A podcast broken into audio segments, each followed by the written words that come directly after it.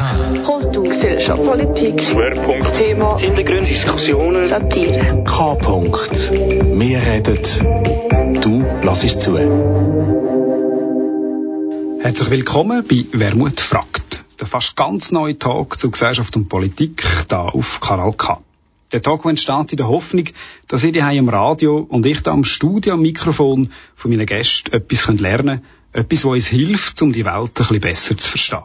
Mein Name ist Senig Wermut und du hörst die zweite Ausgabe von Wermut fragt auf Kanal K. Mein heutiger Gast ist Davizir Moglu, politische Aktivistin, Start-up-Unternehmerin und Mitgründerin vom Café Planet 13, ein Treffpunkt für Armutsbetroffene in Baselstadt. Herzlich willkommen. Guten Abend miteinander und herzlichen Dank für die Einladung. Freut mich sehr, dass du dieser Einladung Folge geleistet hast. Wir werden in der nächsten Stunde reden, reden darüber, was ein Treffpunkt für Armutsbetroffene kann sein, was in Planet 13 genau passiert und vor allem auch, was eine sinnvolle Armutspolitik in der Schweiz ist oder vor allem könnte sein. Zum Anfang lassen wir aber ein Stück Musik, vielleicht eines der bekanntesten Mundartstücke, die es überhaupt gibt und eine Art ein Slogan für die nächsten Gesprächsminuten. Mani Matter, denen, wo es gut geht. Denen, wo's gut geht, ging's besser, ging's denen besser, wo's weniger gut geht. Was aber nicht geht, ohne dass denen weniger gut geht, wo's gut geht. Drum geht wenig, für dass es denen besser geht, wo's weniger gut geht. Und drum geht's auch denen nicht besser, wo's gut geht. Denen, wo's gut geht, ging's besser, ging's denen besser, wo's weniger gut geht. Was aber nicht geht, ohne dass denen weniger gut geht, wo's gut geht. Drum geht wenig, für dass es denen besser geht, wo's weniger gut geht. Und drum geht's auch denen nicht besser, wo's gut geht. Das ist der Manimatter mit denen, was gut geht. Ein Lied, das darüber redet, wie wichtig es ist, dass in einer Gesellschaft Reichtum gleich verteilt ist. Ist das auch für dich eine, wichtige Botschaft, zum sagen, Armut und Reichtum, das hängt eben zusammen? Auf jeden Fall. Es, es, es eine bedingt äh, das andere und das, es kommt nicht, äh, wenn es nicht beides gibt, in Erscheinung. Und der Animator ähm, spricht einfach das aus oder denkt das konsequent weiter, was viele dann äh, totschweigen oder nicht wahrhaben oder sich nicht dafür einsetzen und äh, mir, ich und viele Freunde von mir ähm, lieben den Animator sehr. Also für seine Zivilcourage und auch für eine unglaubliche Kreativität, die er am Tag geleitet hat. Ich glaube auch, mitunter auch Jurist gewesen und, mhm. und Songmacher und Lieder und Komponist und, und, und. Unglaubliche Vielfalt. Ist lustig, schon die mhm. erste Gast, die ich hatte, in der ersten mhm. Sendung, der Giker Nett, hat auch Lieder ausgewählt von, und mit dem Manimatter respektive gesagt, wie wichtig dass der für ihn ist, ein politischer Sänger nach wie vor, äh, die Schweiz bewegt. Wenn wir aber gerade von der Schweiz reden, ganz kurz, wollen wir im ersten Block jetzt darüber reden, woher du kommst, wer Davis Mogul überhaupt ist und da können wir eigentlich anfangen. Geboren bist du nicht in Basel, sondern ein paar hundert Kilometer weiter südöstlich. Mhm. Ist eine rechte Strecke weiter weg von Basel. in Thessaloniki, in, äh, in Nordgriechenland. Das ist die äh, zweitgrößte Stadt vom, von Griechenland. Ähm, sie liegt am Meer und hinten sind äh, Berge. Also ich bin mit, mit den Bergen aufgewachsen und vorne dran habe ich das Meer gehabt. An das kann ich mich noch stark erinnern. Um, über sich viel sagen, ich glaube, man kann sich gar nicht so darstellen, dass man Mensch wirklich kennt. Aber äh, ich bin sechseinhalb Jahre alt gewesen, wo der Vater ähm, Familiennachzug gemacht hat, seine junge Frau und seine zwei Kinder in die Schweiz. Also er ist zuerst ohne euch in die Schweiz gekommen? Er ist zuerst gekommen, ja. Ähm, es hat verschiedene Gründe, es hat auch viele private Gründe bei ihm. Sein denn ist sicher einmal, dass er äh, die Zeichen hat, was auf Griechenland zukommt. Das hat ja damals, glaube ich, im 61 oder 63 auch der Modi von einem Politiker vom Lambrakis in Athen.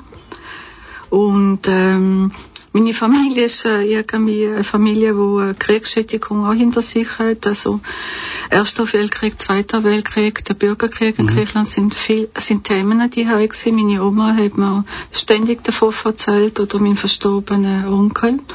Mein Vater auch, aber er war der Jüngste und ähm, das ganz Schlimme hat er nicht bekommen, aber er hat viele Erinnerungen an, an die Zeiten gehabt. Ah, in dem hier angekommen in der Schweiz, eigentlich hätte er ursprünglich nach Deutschland wollen, hat er nach einer gewissen Zeit dann können, äh, seine junge Familie nachziehen und ich bin dann im Thurgau aufgewachsen, am Bodensee. Auch nicht gerade in Basel?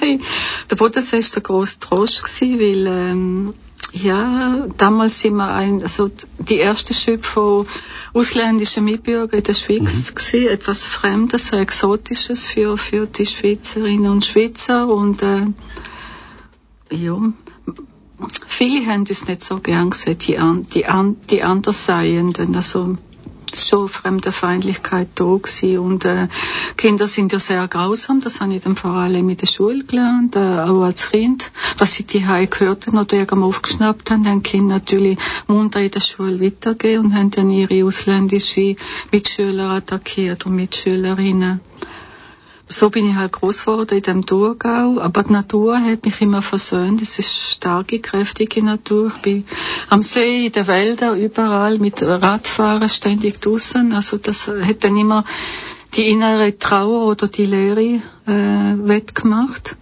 Und später habe ich noch das KV abgeschlossen und dann habe ich so einen Werdegang durch ähm, Verlag und auch teilweise, teilweise in Medien und in Versicherungen und in Kliniken. Ich habe in verschiedenen Bereichen hineingesehen. Eine Weile lang habe ich dann auch ähm, das Gimmi auf dem zweiten mhm. Bildungsgang noch holen ähm, dass es dann erfolgreich weitergegangen wäre mit dem Uni-Studium, ist dann ist gestrandet, weil ich ähm, privat auch Verpflichtungen hatte und dann gibt's immer die entweder oder im richtigen Moment Entscheidung, weil sonst schleppt man etwas mit sich rum, wo man doch nicht im richtigen Moment kann erledigen es ist okay. Also deswegen habe ich genauso flott weitergelesen und studiert in meinem Privatkämmerchen. Ja, genau. Und viel, viel Austausch mit anders, mit anders und gleichdenkende Menschen, die sich mit Literatur und Politik und Wissenschaften äh, vertieft haben. Du hast mir das schon im Vorgespräch mhm. gesagt, dass in der Schule eigentlich das, die Politisierung schon angefangen hat, Vietnam mhm. und der Literatur, das heisst, Tucholsky, ja. ein mhm. Lehrer, der dir das äh, nachgebracht hat oder mhm. ihn nachgebracht hat. Aber man könnte sagen, ich bin ein ganz kleiner Nördli im, im, im Thurgau groß gewesen. Es wären die Großstädter spotten in der Pampa, ja, gut, das kann man schon so sagen. Und um es im Bauernhöfe und so gewesen. Aber wir haben einen Lehrer gehabt, der ist von sich aus sehr ein engagierter junger Lehrer gewesen. Und eines Tages, ich kann mich an ihn erinnern, ich bin knapp neuneinhalb oder gegen zehn gewesen, mhm. stürmt er in das Klassenzimmer aus und sagt, der Schrei in die Ungerechtigkeit ist jetzt losgegangen auf dieser Welt. Über die kann ich nicht schweigen, über Vietnam. Ja, der Vietnam. genau.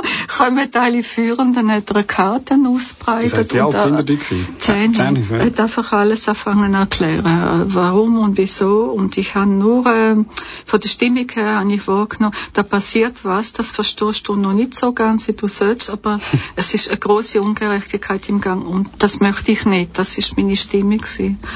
Und später hat er uns dann auch äh, einen Text vorgelesen und uns einen Hinweis gegeben, schaut doch mal rein, wir haben dann auch ein Gedicht und kleine äh, Passagen von diesen Büchern äh, gelesen, das sind dann äh, Kaspar Hauser gekommen und dort hat sie Auszüge von Sitzki und Tucholsky und so.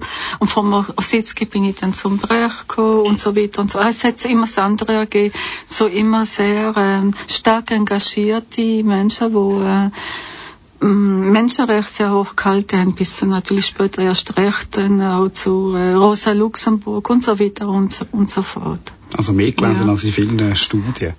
Du hast es vorher, äh, vorher schon angesprochen, mhm. die mit dem Migrationshintergrund respektive mhm. Ausländerpolitik mhm. in dem Sinn, das ist sehr prägend gewesen, ist auch genau die Zeit Schwarzenbach-Initiative, nationale Aktion. Hat man das, mhm. Hast du das mitbekommen in dem Alter? Mhm. Ich bin selbst Kind hier und ich habe das äh, leid, äh, sehr stark mit übergekommen, dass meine Eltern heftig diskutiert haben und äh, wilde Debatten äh, untereinander haben und meine Mutter hat einmal geweint, mein Vater ist sehr betrübt gewesen, mein Onkel auch. Und also wegen dieser öffentlichen Stimmung? Ja, der Stiftung und äh, wegen der Stimmung, Entschuldigung, der, der Lapsus und äh, wegen der äh, Konsequenzen, die vielleicht äh, ja. entstehen daraus. Dann habe ich mal gefragt, was bedeutet das Mami, Papi und so.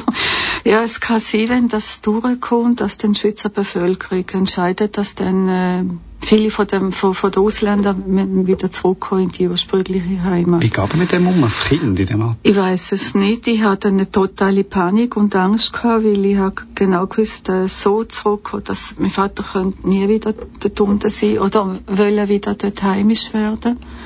Und ähm, es ist einfach immer so ein Druck auf der Seele gewesen. Das ist äh, unsichtbar, sichtbar immer mit uns umgegangen. Und äh, mein Vater hat sich dann ähm, so, sehr, so sehr selber unter Druck gesetzt, dass er fast nicht ausgehalten Ja. hat.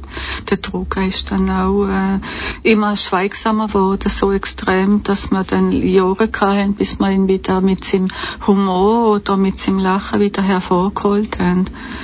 Die, die, äh, die Abstimmung ist schon damals sehr knapp Ja, nicht äh, angenommen worden und äh, trotzdem es ist eine Realität gewesen. Fast 50 Prozent, jeder Zweite ist so, hat die Stimme gehabt gegen Ausländer und Ausländerinnen und ähm, ich weiß nicht, ob ich das in einer Radiosendung soll sagen, aber ich weiß genau, dass mein Vater damals auch äh, ein paar Jahre später nie, äh, einen Antrag gestellt hat für eine Einbürgerung, Ja. sich und die seine junge Familie, wo er schuldenfrei war, keine Betriebungen, nichts und so, nichts Negatives und äh, hat jobbt und alles gemacht, ist dann ein, ein Nein gekommen, ohne jegliche Begründung. Und ich habe dann mit dem Lehrer, mit einem Lehrer von mir sogar noch einen Brief aufgesetzt, dass ich das soll begründen. Es ist wieder so ein uns wegverwerfender Brief gekommen, ohne jegliche Begründung. Sie haben beschlossen einfach nein. Dass man das jetzt nicht will. Ja, dass man das ist nicht will. Leider im Kanton Das ist Aargau stimmig so gewesen. ein Ja. Trauerspiel, das wir immer noch kennen von den Einbürgerungen. Du bist dann aber nicht in Aargau gekommen, Nein. sondern nach, nach Basel. Ja. Ist das schon in dieser Zeit oder später dann gewesen, der Umzug? Hm, Das ist viel später. Ich bin dann nach, ähm, ich bin ja eine Weile lang in Genf gewesen. Ja. Dort habe ich mich am wohlsten gefühlt, weil äh, Genf natürlich sehr offen ist gegenüber ausländischen und ausländischen Mitbürger und auch das Multikulturelle, die verschiedenen Kulturen, die dort haben dürfen sein, sich auch ein bisschen entfalten, die Shops, die viele Musikshops, das hat damals gegeben, das hat blüht bis Kausch runter, auch die Künstlerkolonie und ähm, eine tolle Stimmung oder ich kann mich an einen Vorgesetzten äh, erinnern, äh, im, Arbeitsplatz, ich bin dem Führer zu ihm und gesagt, aber da stimmt dann etwas nicht mit der, mit der Statistik, das, das sind, die Zahlen sind nicht okay. Und er sagt, wo, wo ist es, mais demain, après demain. Und die Stimmung, also bisschen entspannter. Ein bisschen entspannter, das ist natürlich ganz das Gegenteil, was in der Im Schweiz Thurgauer hättest ähm, das hat man gar gut, das hat ein bisschen andere relativiert. Also die Zeit, die paar Jahre in Genf habe ich sehr genossen und ich bin dann eben damals vor Entscheidung gestanden, möchte ich dann ganz in, äh, in Welschland bleiben.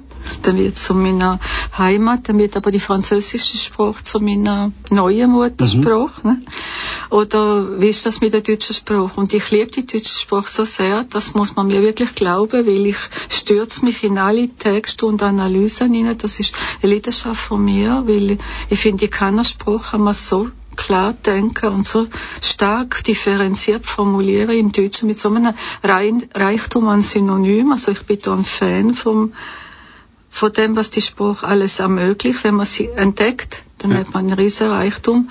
Und dann habe ich mich für die deutsche Sprache entschieden. Ein bewusster Sprachentscheid. Ja, und mit zurückgekommen nach Zürich, dort habe ich einen Job angenommen und dann habe ich dann eine Willkommen in der Deutschschweiz. Ja.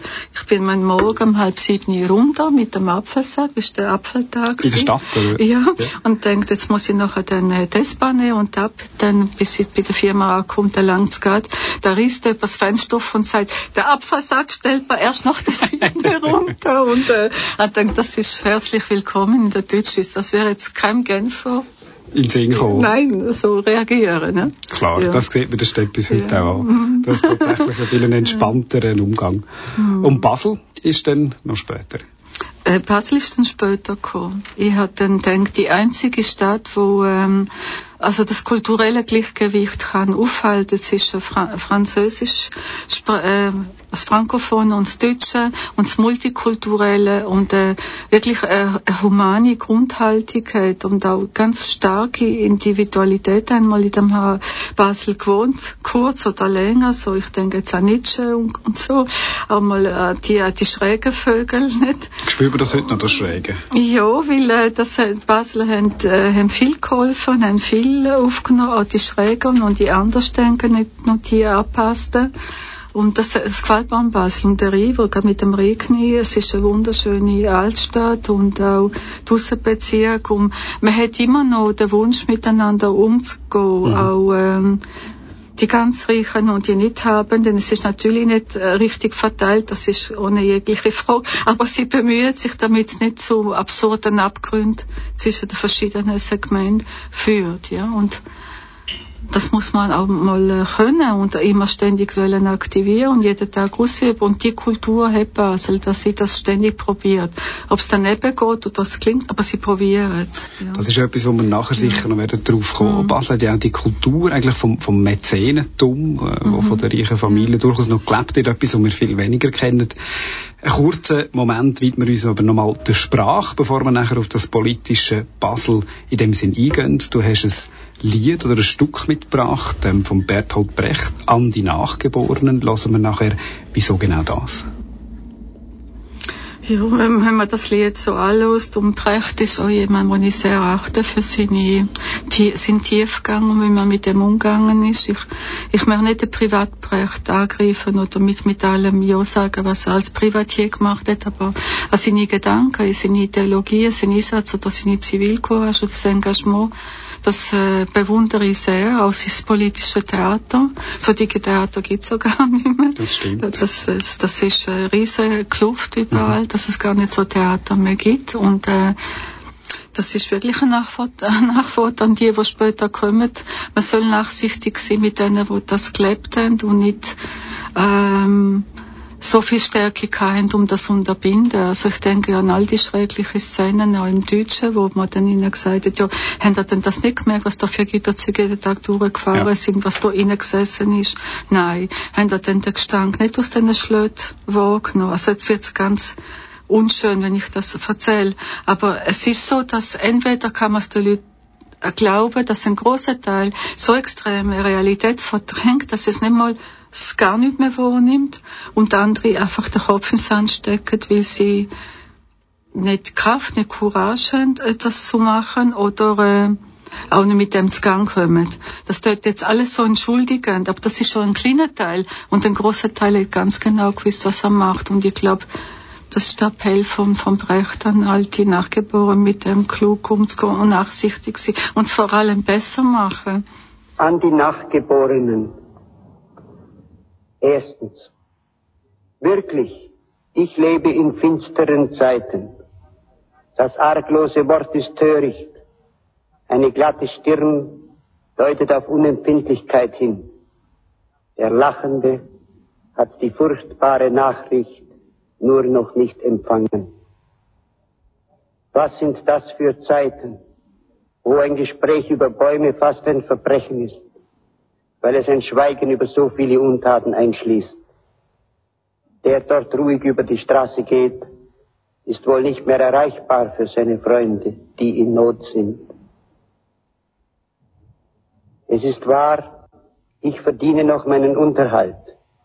Aber glaubt mir, das ist nur ein Zufall. Nichts von dem, was ich tue, berechtigt mich dazu, mich satt zu essen. Zufällig bin ich verschont. Wenn mein Glück aussetzt, bin ich verloren. Man sagt mir, iss und trink du. Sei froh, dass du hast. Aber wie kann ich essen und trinken, wenn ich dem Hungernden entreiße, was ich esse? und mein Glas Wasser einem Verdurstenden fehlt. Und doch esse und trinke ich. Ich wäre gerne auch weise. In den alten Büchern steht, was weise ist. Sich aus dem Streit der Welt halten und die kurze Zeit ohne Furcht verbringen. Auch ohne Gewalt auskommen. Böses mit Gutem vergelten. Seine Wünsche nicht erfüllen, sondern vergessen gilt für Weise. Alles das kann ich nicht. Wirklich. Ich lebe in finsteren Zeiten. Zweitens. In die Städte kam ich zur Zeit der Unordnung, als da Hunger herrschte. Unter die Menschen kam ich zur Zeit des Aufruhrs und ich empörte mich mit ihnen. So verging meine Zeit, die auf Erden mir gegeben war. Mein Essen aß ich zwischen den Schlachten. Schlafen legte ich mich unter die Mörder. Der Liebe pflegte ich achtlos und die Natur sah ich ohne Geduld. So verging meine Zeit, die auf Erden mir gegeben war. Die Straßen führten in den Sumpf zu meiner Zeit. Die Sprache verriet mich dem Schlechter. Ich vermochte nur wenig, aber die Herrschenden saßen ohne mich sicherer. Das hoffte ich. So verging meine Zeit, die auf Erden mir gegeben war. Die Kräfte waren gering, das Ziel lag in großer Ferne. Es war deutlich sichtbar, wenn auch für mich kaum zu erreichen. So verging meine Zeit, die auf Erden mir gegeben war.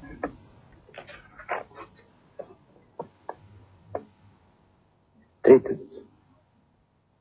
Ihr, die ihr auftauchen werdet aus der Flut, in der wir untergegangen sind, gedenkt, wenn ihr von unseren Schwächen sprecht, auch der finsteren Zeit, der ihr entronnen seid.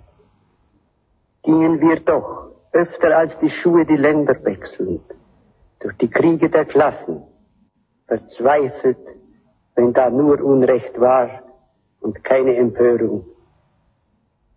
Dabei wissen wir doch, auch der Hass gegen die Niedrigkeit verzerrt die Züge. Auch der Zorn über das Unrecht macht die Stimme heiser. Ach, wir, die wir den Boden bereiten wollten für Freundlichkeit, konnten selber nicht freundlich sein. Ihr aber, wenn es so weit sein wird, dass der Mensch dem Menschen ein Helfer ist, gedenkt unserer mit Nachsicht. Kanal K. Du hörst Wermut fragt, der Talk zu Politik und Gesellschaft auf Kanal K. Mein Name ist Cedric Wermut und ich rede mit der Avizir Moglu über ihr Projekt von Kaffee 13. Planet 13 heisst das, ein Kaffee für Armutsbetroffene in Basel. Wenn wir gerade Brecht gehört haben um die Frage von der Verdrängung, was kommt vor, an was erinnert man sich, ist Armut zwar ein Stichwort aus ganz einer anderen Dimension, kommt aber auch etwas, wo verdrängt wird. Es ist äh, schockierend, wenn man die Zahlen sich auch immer wieder vor Augen führt. Eine halbe Million äh, Menschen gelten in der Schweiz als arm, eine Million oder über eine Million als armutsgefördert. Du hast zusammen mit anderen in Basel-Stadt einen Treffpunkt errichtet, Planet 13 für Armutsbetroffene ganz generell, was muss man sich unter so einem Treffpunkt unter dem Kaffee Planet 13 vorstellen? Ähm, es ist eine Not der Solidarität. Ich muss das auch begründen, warum offen für alle, ohne äh, Wenn und Abers, ähm, multikulturell. Menschen aus verschiedenen Herkunftsländern, Menschen, die sich irgendwie bereicht haben, die im Moment kein Geld haben oder ähm, erwerbslos sind, einen Job suchen, bei der Sozialhilfe angemeldet sind, IV-Rente beko bekommen, andere, die Obdachlosigkeit erfahren haben oder noch haben, weitere, die Geflüchtete sind, die vorläufig aufgenommen sind, andere, die einen negativen Entscheid bekommen und auf die Ausschaffung warten, die dann mhm. manchmal in ein paar Tagen oder erst in ein paar Wochen oder in ein paar Monaten realisiert wird. Andere, die äh, aufgenommen worden sind und jetzt dann eine vorläufige Aufnahme haben, das jetzt so verschiedene äh, Situationen von den Menschen, allgemein viele Migrantinnen, die eine Stelle suchen, alleinerziehende Frauen, wir haben auch ältere Menschen im Lokal, die Altersarmut erfahren, mhm. die sich fast nicht, nicht können leisten mit ihrer kleinen Rente und Eltern so. Das langt dann gerade für die ähm, laufende Ausgaben und dann gibt es einen kleinen Restbetrag für das, was sie noch brauchen. Und das alles, das ganze gemischt zusammen, das ist äh, sind da nicht Kaffeeplanet 13. Wenn wir das ganz plastisch mhm. versuchen, äh, mhm. den Hörerinnen und Hörern am Mikrofon zu erklären, mhm. wie muss ich das vorstellen? Was ist das? Ist das ein, ein Raum oder ist das ein Haus? Wie sieht das aus? Das? Ja. Es ist ein Ladenlokal, also Pater. Es hat äh, zwei große Vitrinen, Schauvitrinen, wo wir dann auch Auslagen haben mit Programm oder andere Aktivitäten beim Haupteingang, wenn man reinkommt, dann hat man, sieht man so rechts einen grossen Raum. Da sitzen immer sehr viele Menschen. Es hat etwa sieben Stationen, wo Leute surfen oder... Also Computerstationen Ja, Computerstationen, sorry, ja. Und äh, YouTube äh, besuchen und irgendeinen Film anschauen. Links hat es eine Kaffeestation. Dann geht man weiter, so einen schmalen Korridor, dann geht eine nächste Kamera auf.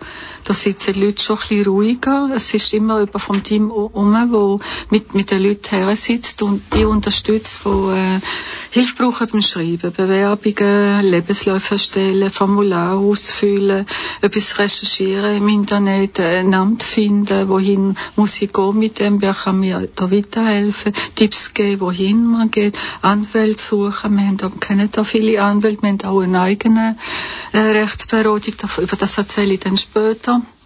Und dann geht man weiter hinter, dann hat es nochmal eine Kamera und das ist der Ruheraum. Da gehen die Leute hin und setzen sich her, wo weder technische noch sonstige super brauchen und einfach ihre Sachen ausbreiten und daran arbeiten. Ihre Bewerbung, ihre Recherche, was auch immer. Also ein Kaffee, wo Amos Betroffene auf Beine gestellt haben, für andere in Not. Das ist äh, schon ein ganz grosser Überblick gewesen. Ja, aber was? Es, ah, hat, es hat ein grosses Aber, es, es stoppt für alle offen. Also es heißt, äh, das heißt ganz konkret, dass Menschen, die überhaupt keine Not haben oder jemals kennt und jemals kennen werden, wie es einfach ihnen gut geht und das ist auch okay. Ich habe kein Futterneid oder Neidgedanke. Ich bin nicht so ein Mensch. Die kommen bewusst rein. Die kennen uns und ein bisschen Kaffee, setzen sich hin. Manchmal kommen sie ja zu den kulturellen Veranstaltungen, fangen Kontakt pflegen und und dann stehen dann neue Bekanntschaften, neue äh, Türen gehen auf für XY, man trifft sich dann woanders und so. Und das ist sehr, sehr wertvoll, genau die, die Vermischung. Die Menschen sollen nicht irgendwie nur abgeschottet für sich in sich bleiben. Mhm. Und das machen sehr, sehr viele Leute, das werden wir nicht glauben. Und das finde ich ganz großartig von diesen Menschen. Bevor wir mhm. wieder auf die einzelnen Angebote eingehen, mhm. fangen wir ganz schnell ganz vorne an. Wie sind ihr überhaupt und wer auf die Idee gekommen, so ein Internetcafé zu gründen? Mhm. Ah, ich habe mal Zeitung gelesen und habe dann gesehen, dass es eigentlich ähm, eine Armutskonferenz von unten gibt. Und das hat mich jetzt nicht einmal so gereizt, sondern dass man sich dort treffen kann und dass es sowas gibt wie Austausch Zeitbar, haben sie dann gesagt. Und dann ich gedacht, was ist denn das schon wieder? Und dann bin ich hingegangen und sie haben da so äh, eine kleine Dienstleistungskreislauf gehabt, wo ich kann Haarschneiden, ich kann meine Zeit zur Verfügung stellen für zwei Stunden pro Woche, er will sich bei mir anmelden und äh, der andere gesagt, ich kann Französisch, ich kann dir das entgegenbringen, wenn ich dann bei dir Haarschneiden lasse, der andere, ich komme mit der Technik gut aus und so weiter und so fort. Und ich habe dann damals, nachdem ich ähm, Stelle verloren habe und meine, meine Ersparnis auch weg. Ähm, meine, meine, meine Bettsanlage ist die nicht mehr gegangen und ich bin schon gewöhnt gewesen, mit dem Internet zu arbeiten und Intranet und äh, E-Mail und so weiter und so fort. Ob sie vielleicht äh, eine Möglichkeit äh, für mich sehen, dass ich dann eine günstige Bettsanlage kaufen kann oder einen Tipp oder so. Und dort ist der, der Christoph und der Sven haben die das Angebot gehabt, wir kommen raus mit Internet, mhm. fragt uns. Der Christoph ist heute auch da, das ja, sehen wir am Mikrofon nicht, aber das genau. Und äh, sie haben dann gesagt, jo, ähm, ja, gut, weißt du was, wir haben so alte PCs, wir tun aus diesen drei alten PCs die ein neue zusammenstellen und die hat dann wow und gestaunt, geht das überhaupt? Und die haben zwei Tage und zwei Nächte an dem Ding bastelt und sind sie gekommen, zweite hoch, und das anfangen installieren. Ich habe so schlechtes Gewissen gehabt, dass, sowas kannst du schon nie bezahlen, all die ja. viele Stunden. Ich weiß noch, dass ich ihnen Spaghetti gemacht habe und Salat und es hat Trinken gegeben und alles okay, aber das kannst du nie zurückgeben. Hm? Und sie sind glücklich von dannen gegangen und das Ding ist ein mehrere Jahre gelaufen, ohne Wenn und Aber. Bis dann neue Programme gekommen sind und der Prozess, dann natürlich mitgemacht gemacht hat. Aber, das ist noch, ja, dort ist das Kaffee noch nicht entstanden? Nein, und die zwei Jungs sind dann heimgelaufen und haben darüber diskutiert und dann hat der Christoph zu ihm gesagt, du, lass mal, es wird doch nicht bloß David geben, wo in dieser Not ist und wir gehen ja erst recht in das äh, Zeitalter vom Digitalen mhm. und auch die Benachteiligten müssen dann Bewerbungen wie Internet machen und so, wir können suchen, ausfüllen, recherchieren, mit, mit dieser Welt klarkommen was meinst du und so, was kann man da machen? Und dann äh, so sind Grundgedanken schon, du, wir könnten mal einen Internetcafé aufmachen.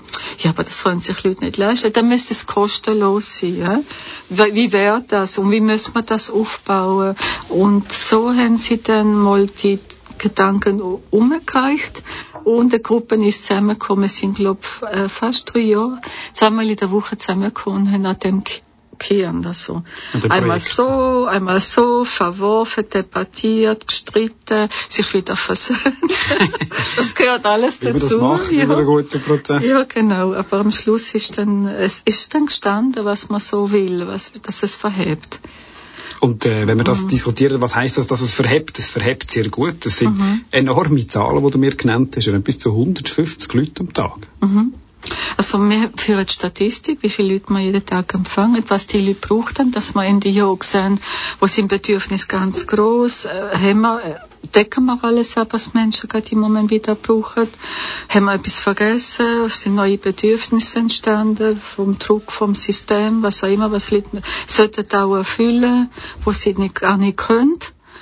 Und ähm, damals haben wir den Verein gegründet, äh, für, ähm, Vorstand gesucht und Beirat und äh, Kassier und Revisor und er will dann präsentieren. Ja, genau.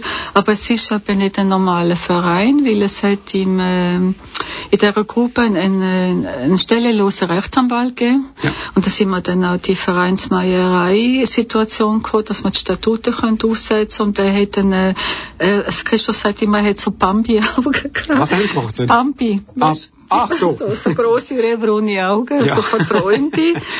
so ein kleiner, feiner, so unscheinbar. Und sagt, ja, aber wenn wir einen normalen Verein machen, dann haben wir wieder die Situation, dass ein Vorstand über euch bestimmt. Über Mitglieder. Ja, genau. Und ihr wollt doch nicht schon wieder bestimmt, überstimmt, fremdbestimmt werden. Nein, das wollen wir nicht, das können wir machen. Dann wollen wir die Statuten so ummodeln, dass sie die Form der Selbstbestimmung können garantieren das hat er hergebracht, hat es dann auch abgelehnt, es verhebt auch nach OR. Und unsere Vorstand heißen immer noch Vorstand vom Namen her. Ja. Einfach sind sie nur Beisitzende, oder, wo man nach Bedarf kann äh, anrufen und sagen, bitte kannst mich da oder da unterstützen, da wäre etwas, wo ich, wo ich mit euch würde gerne beraten, kommt vorbei oder so. Und diese Aufgabe haben sie, dass sie schauen, dass das Projekt nach gemäßem Inhalt nicht verfremdet wird. Das heißt nicht, dass jemand aus dem will Geld rausschlagen will. Das haben wir noch gar nicht gesagt. Alle Dienstleistungen sind kostenlos. Also eine eine Hilfe sein mhm. und die Menschen sind ja alle finanziell benachteiligt die gesamte Dienstleistungspalette, die wir haben, ist kostenlos für alle. grad, das ja. heisst Dienstleistungspalette? Ja, ich erzähle es gerade, auch der Vermögende, der reinkommt, muss nicht zahlen. Ja. Es geht nicht darum, wer bist du, woher kommst und Kontrolle machen. Angefangen haben wir eben nach der Diskussion von Christoph und unserem Kollegen, der Sven, der ist heute Informatiker und hat das ganze Netzwerk aufgebaut von Planet 13 und das läuft super seit über zehn Jahren ähm, das äh, Surfen, Internetbesuch gratis ist, scannen und ausdrucken. Ähm, dann hilft beim, beim Schreiben, beim Formulieren, Recherchieren, Jobsuchen, äh, Ämter suchen, Tipps wohin. Manchmal bei einer Notsituation auch jemand zum einem Amt begleiten, mhm. weil es gar nicht anders geht für die Person.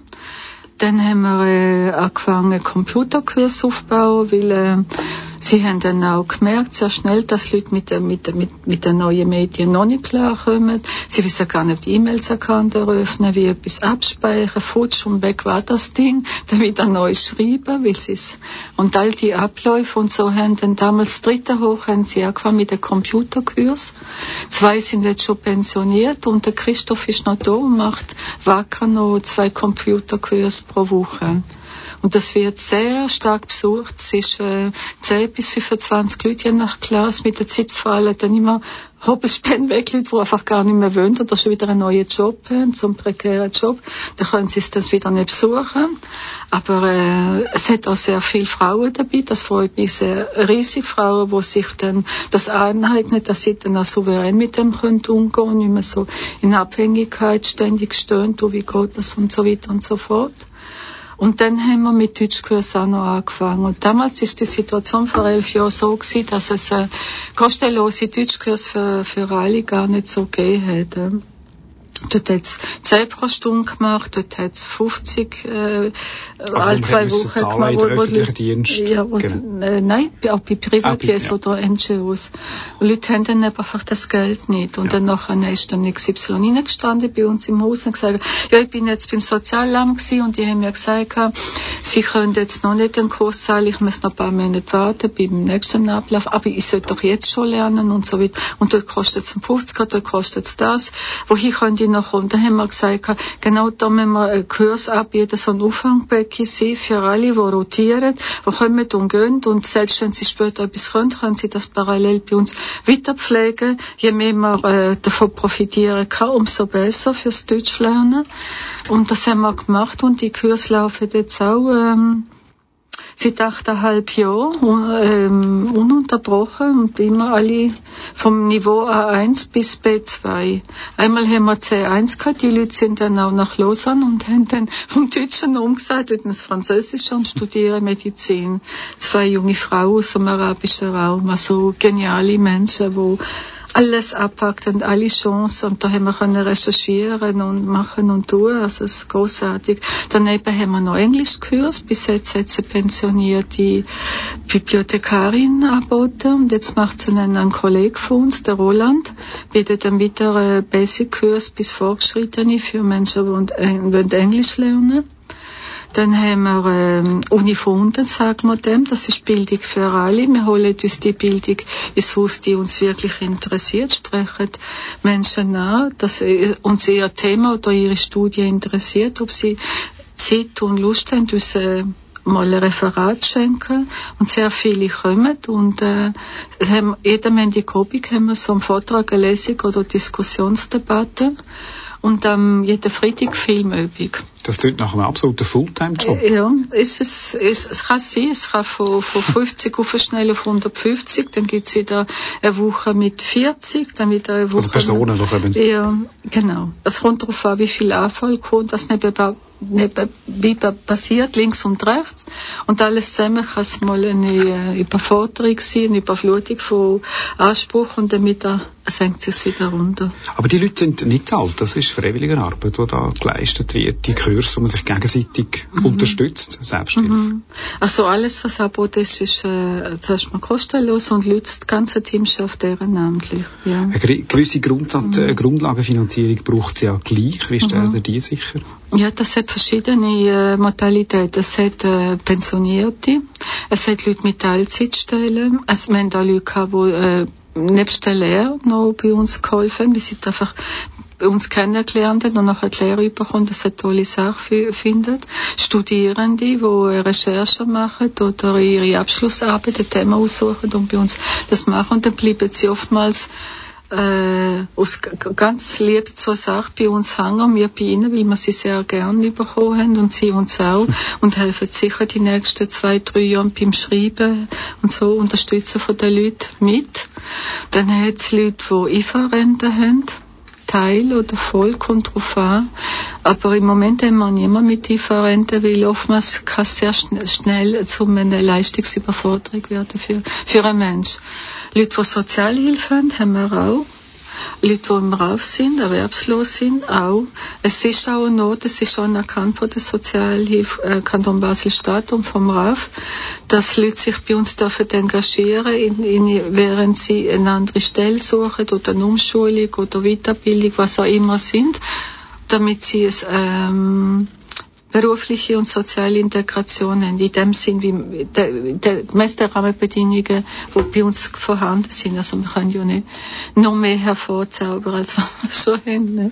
Jetzt könnte man mhm. ja sagen, von außen gesehen, wieso mhm. braucht es so ein selbstverwaltetes Kaffee? Es gibt ja die öffentlichen Sozialdienste. Ja, aber das ist dann immer äh, eine, kurz, eine kurzlebige Geschichte. Da geht, da geht man ja hin zu einem Termin und der dauert, wenn man Glück hat, von 30 bis eine Stunde, je nachdem wie informativ. Und das war's dann für die nächsten paar Monate oder so. Aber XY ist dann eh schon alleine, hat schon alles verloren, will sich neu orientieren, sucht einen neuen Job niemand versteht ihn. Äh, die alten äh, Geschäftspartner oder Kollegen oder so leben ganz in einer anderen Realität. Mhm. Wenn man sich wieder trifft, was hast du denn schon wieder einen Job? Das sind Fragen, die man schon eh nicht mehr beantworten will. Man ist schon fast fahnenflüchtig, damit man die Frage ständig muss beantworten muss. Und so entsteht in Isolation wieder Wille, weil Mensch ist schon nicht ein Eremit, er braucht ja die soziale Kommunikation und seine Mitmenschen. Und so das Kaffee bietet dann einfach niederschwellig, ohne Wenn und Aber, man kann nicht treten und man trifft andere Menschen an. Und wenn man dann über System, sein Problem spricht, was, was mit einem passiert ist, dann sagen die anderen nicht, ja was, kann das überhaupt möglich sein, sondern die anderen wissen, von was mhm. er spricht, wie sie gleiche oder ähnliche Erfahrungen Erfahrungen gemacht haben. Schon allein deswegen braucht so etwas. Unabhängig noch vom Angebot, nicht? Ja. Und das Angebot geht weit äh, über das aus. Selbstverwaltung mhm. und Basisdemokratie hast du mhm. angesprochen. Mhm. sind Leute aber mit ganz verschiedenen äh, Hintergründen, hast du vorher auch entsprechend äh, erwähnt. Gerade auch Leute mit, äh, mit äh, Fluchthintergrund etc. Führt das auch zu Konflikt oder wie funktioniert das, das Zusammenleben oder das Zusammenarbeiten von doch zweieinhalbtausend Menschen pro Woche auf dem Raum? Das ist ein relativ grosser Umsatz. Also wir im Team zum Beispiel sind schon also, äh, sind, sind Menschen aus verschiedenen Herkunftsländer. Wir haben einen Kollegen aus äh, Kamerun, einen Kollegen aus dem Sudan, dann jemand aus dem ehemaligen Zaire, jetzt Kongo, ich aus Griechenland, dann Schweizerinnen und Schweizer. Früher haben wir eine Australierin, eine Russin, eine aus der Ukraine, mehrere Menschen aus Afghanistan. Das sind Menschen, die dann das Kaffee kennengelernt haben und das eine tolle Sache gefunden. Und einmal des Tages sind sie vor der Matte gestanden und gefragt, du, äh, gibt es eine Möglichkeit, dass ich mich mit euch mit engagiert? Ich finde das ganz eine großartige Geschichte. Und schon, indem das Team gemischt ist, erlebt das, erlebt das die große Gästeschau ja mit. Mhm. Und sie verstehen auch, dass alle gleichberechtigt sind. Das gibt schon mal einen Frieden im, im, in den vielen Räumen, in den ja. drei Räumen und in den vielen, mit den vielen Menschen und Sie lernen auch miteinander umgehen, weil äh, Weiß und Schwarz begegnet sich hier und äh, Italien haben Schwarz gern, Italien haben Weiß gern, Italien haben Gelb gern, aber sie lernen das auf dem kleinsten Raum miteinander umgehen und irgendwann klappt es auch beim hartnäckigsten Person nach dem x-ten Mal, dass sie damit miteinander umgehen und von, von dort an fängt dann auch eine andere Arbeit, wo ein Mensch sich leistet, Respekt aufbauen gegen, gegenüber. Oder vorne, das haben wir x-mal äh, gesehen, dass gerade aus Afrika Menschen sitzen, die aus ehemaligen Kriegsgebieten kommen, die früher Gegner sind auf dem Kontinent vor Ort. Ja. Aber beide sind aus unterschiedlichen, auf unterschiedlichen Wegen, in unterschiedlichen Situationen geflüchtet und treffen sich dann hier vor Ort. Auch die müssen lernen, miteinander umgehen, nicht? wie auch Tibet mit Chinesen, Tibeter mit Chinesen, Chinesen mit Tibeter. Das ist die ganze gleiche Geschichte. Ukrainer mit Russen, Russen mit Ukrainer. Die treffen sich dann auch dort rein. Alle müssen mit der Lernen umgehen und der Basler mit dem Aargau. Und der, der genau. Das wird das Schwierigste sein. Die, die, die, die Schweizer mit den Welschländern und so weiter und so fort. Was das Prinzip von Selbstverwaltung und Basisdemokratie für eine zukunftsgerichtete Armutspolitik könnte bedeuten, das hören wir oder diskutieren wir gerade nachher im dritten Teil. Vorher aber nochmal ein Stück, das Davi ausgewählt hat, auch wieder passend zum Thema. Nochmal Bertolt Brecht hören wir. Das Lied von der Unzulänglichkeit des menschlichen Strebens. Warum gerade das? ich habe glaube noch nie einen vollkommenen Mensch kennengelernt. Ich kann es ganz platt machen. Nein, aber äh, es ist einfach so. Ähm, man kann ja ähm, sich selber richten, mit sich streng sein, mit anderen streng sein. Das bringt's nicht, sondern es ist ein ununterbrochener Prozess und ein eigener Rhythmus, wo jeder für sich aufbaut und seine eigene Wert muss auch jeder sich selber erringen. Es, es, es hilft auch nicht, wenn jemand, jemand etwas eingeläutet und man steht nicht dazu und hat nicht eine Ich, ich Verbindung dazu, warum man die Wert für sich äh, ausgewählt hat. Und in all diesen Dauerprozess von, von der Entwicklung ist man, ist man stets unzulänglich in den Augen von jemandem, der es schon erreicht hat. Aber wenn er es wirklich erreicht hat, dann will er auch nicht auf den anderen schauen. Also, das sind halt die Relationen. Ne? Und über das geht es auch in dem Lied. Also aber mit den Worten von Brecht.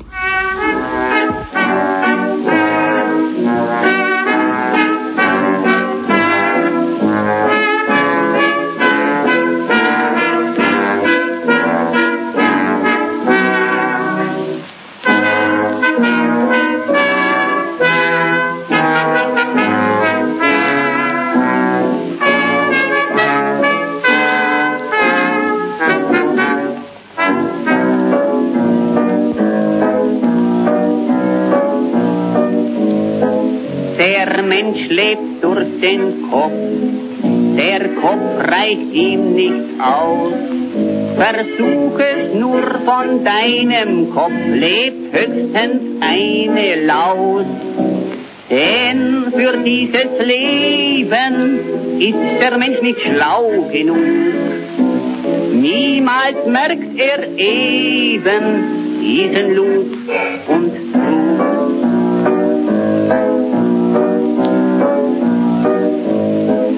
Ja, mach nur einen Plan, sei nur ein großes Licht und mach dann noch einen zweiten Plan, den tun sie beide nicht. Denn für dieses Leben ist der Mensch nicht schlecht genug. Doch sein höheres Streben ist ein schöner Zug.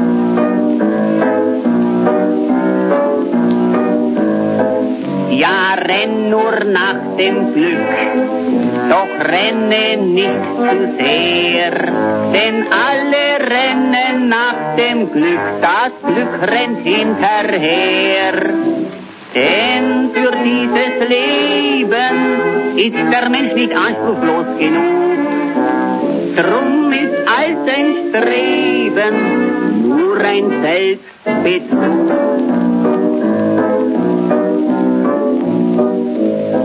Der Mensch ist gar nicht gut, drum hau ihn auf den Hut. Hast du ihn auf den Hut gehaut, dann wird er vielleicht gut. Denn für dieses Leben ist der Mensch nicht gut genug. Darum haut ihn eben ruhig auf den Hut.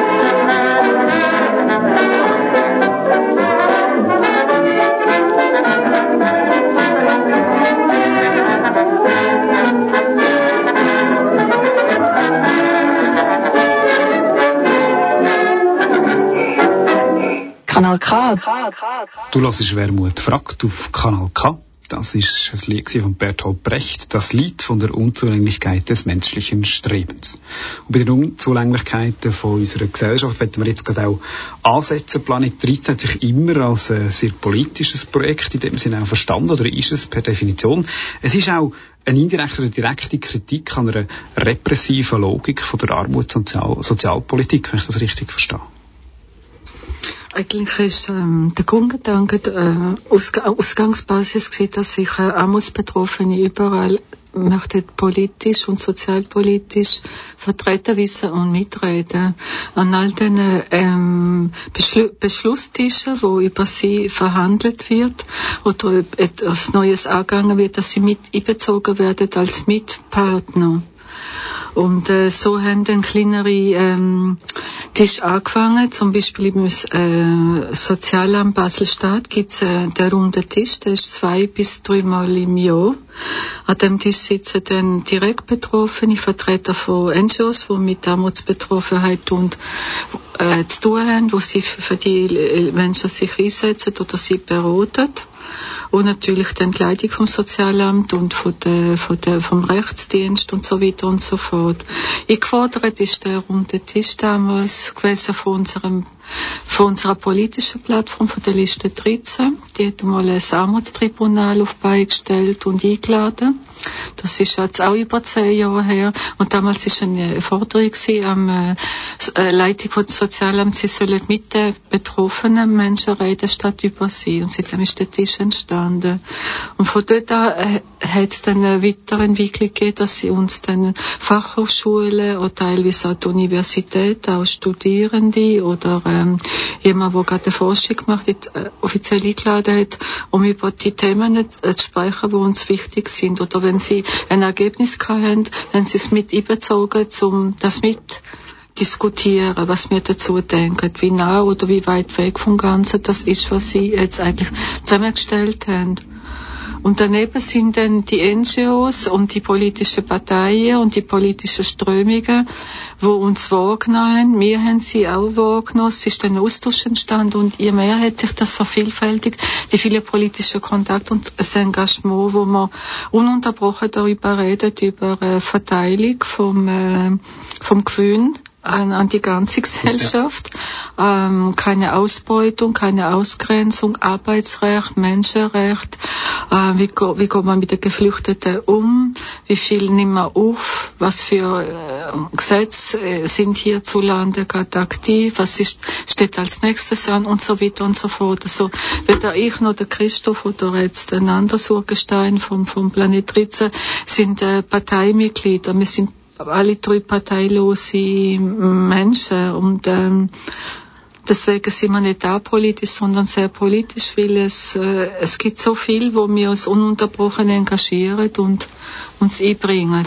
Aber gerade in der Armuts- und Sozialpolitik äh, kann man schon sagen, zumindest erlebe ich das in, in Bern ganz stark, dass eine Politik ist, wo ein wahnsinnig technokratischer Diskurs hat, ein verwaltender Diskurs, mhm. wo die Leute als defizitär behandelt, die von Armut betroffen sind, wo sie versucht, ihnen irgendwelche Strukturen aufzuzwingen etc. Da haben wir auch mehrmals Position äh, bezogen für eine Armutspolitik, die anders funktioniert, eben von unten könnte funktionieren. Was wäre denn das? Eine Armutspolitik von unten, habe ich das jetzt richtig, richtig verstanden? Ja.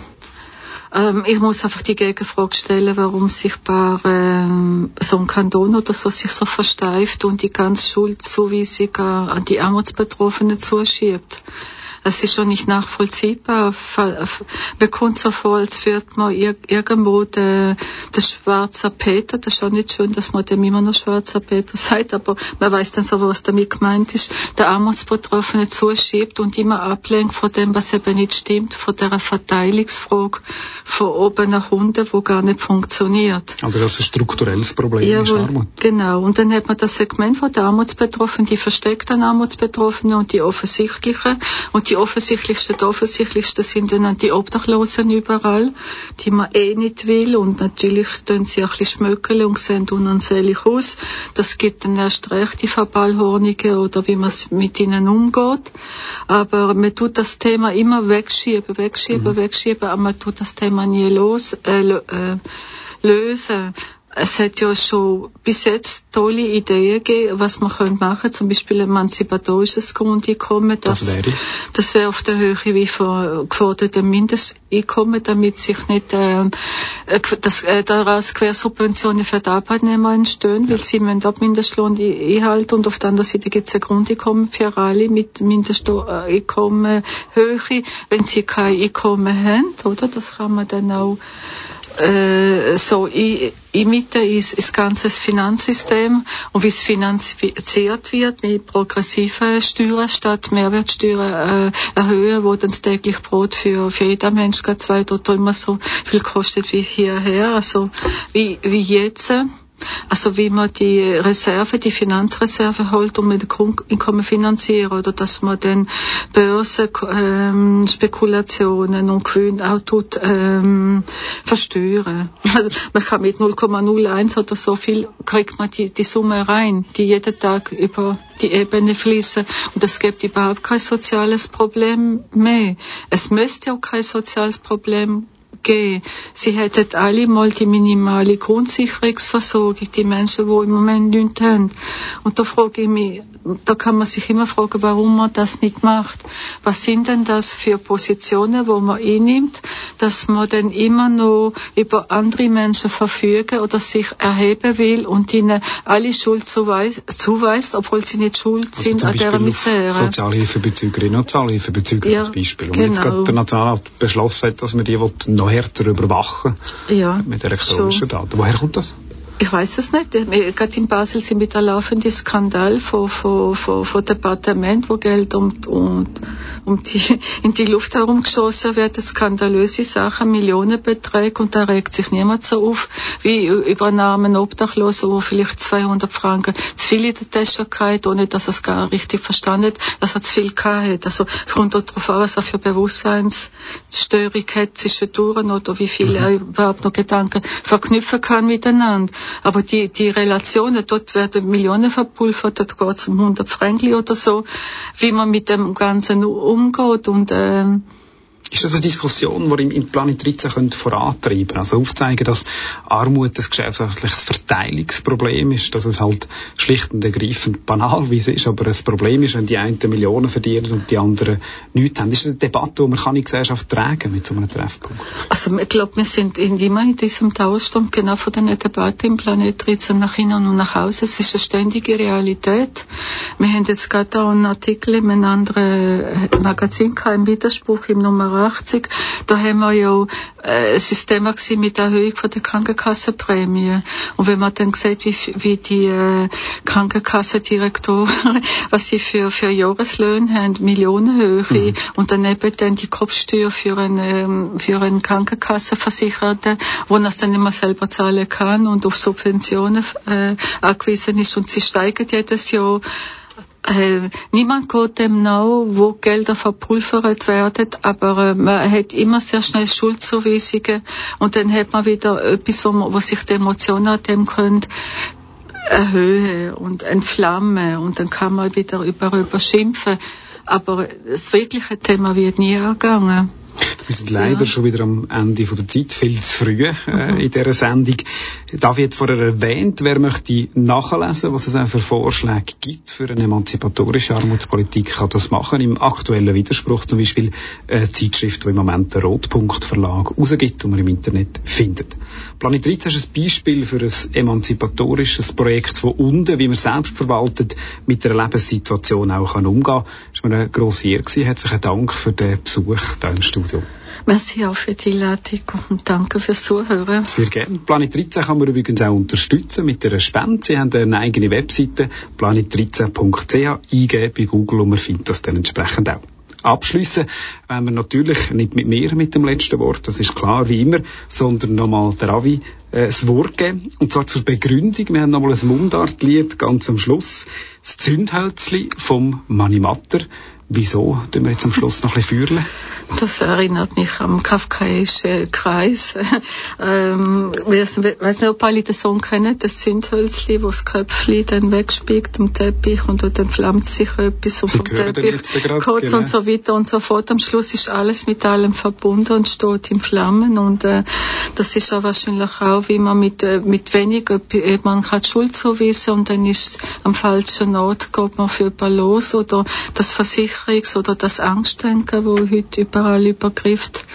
Und das ist ein tolles Beispiel, wie das entstehen kann. Das ist die zweite Ausgabe von Wermut fragt auf Kanal K. Hat mich gefreut, dass ihr zugelassen habt. Wenn ihr Lust habt, hören wir euch das nächste Mal wieder. Nicht vergessen, am 4. März, genau aus dem Grund, Nein zu No Bilag. Und jetzt zum Abschluss Mani Matter und das Zündhölzli. Ich han ein Zündhölzli angezündet und das hätte Flamme gegeben. Und ich ha für Zigaretten wollen Feuer vom Hölzli nehmen. Aber das Hölzli ist davon gespickt und auf den Teppich gekommen. Und es hat noch fast ein Loch in den Teppich gegeben davon. Ja, man weiss, was kann passieren, wenn man nicht aufpasst mit Feuer. Und für Glut der Zigaretten ist ein Teppich doch jetzt teuer. Und vom Teppich hat auch Gruß können das Feuer ins ganze Haus. Und wer weiss, was da nicht alles noch wär worden draus. Es hätte Brand gegeben im Quartier und es hätte die Feuerwehr müssen kommen. Hätte gehornet in den Straßen und der Schluch vom Wagen genommen. Und sie hätte Wasser gespritzt und das hätte gleich nichts genützt. Und die ganze Stadt hat brennt, es hätte sie nicht mehr geschützt. Und die Leute wären umgesprungen in der Angst um Hab und Gut. Hätte gemeint, sie hätten ihnen Feuer gelegt, hätte die Sturmgewehr genommen, ihr Wut. Als hat brüllt, wer ist schuld? Das ganze Land in einem Tumult. Dass man geschossen hat auf Bundesrat am Rednerpult. Duno hat interveniert und Duno Gegner sofort da. Für in Schweiz der Frieden zu retten, wären beide mit Panzer gekommen. Es hat sich aus den Nadina auf Europa, Afrika. Es hat einen Weltkrieg gegeben und die Menschheit wäre jetzt nicht mehr da. Ich habe ein Zündhölzli angezündet und das hätte Flamme gegeben. Und ich habe für Zigaretten wollen Feuer vom Hölzli nehmen. Aber das Hölzli ist davon gespickt und auf den Teppich gekommen. Gott sei Dank, dass es vom Teppich wieder fort hat genommen. Wir haben einen Verein, ich gehöre dazu. Und die Leute sagen, schau, der gehört auch dazu. Und manchmal gehöre ich wirklich dazu und ich stehe dazu. Und dann sehe ich den Sättig, die gehören dazu. Und haben doch mit mir im Grund noch nichts zu tun. Und andere, die ich doch bies dazu, gehören nicht dazu. Und auch was sie machen, die, die dazu, die gehören, da standen ich nicht gegen dazu. Und manchmal fragen mich die Leute, oh, schau, gehörst du da dazu? Ich werde verlegen, stand nicht mehr recht dazu. Und denke noch blasen mir doch in die Schuhe. Und gebe nur ganz ungern zu, ja, ich gehöre dazu. Und dann denke ich albe dann doch wieder, es gehört der und diese ja auch noch dazu. Und dann gehöre ich doch wieder gern dazu und ich stehe dazu. So gehöre ich dazu, gehöre gleich nicht dazu. Und stande dazu, stande gleich nicht dazu. Bin manchmal stolz und hab manchmal genug und das gehört dazu.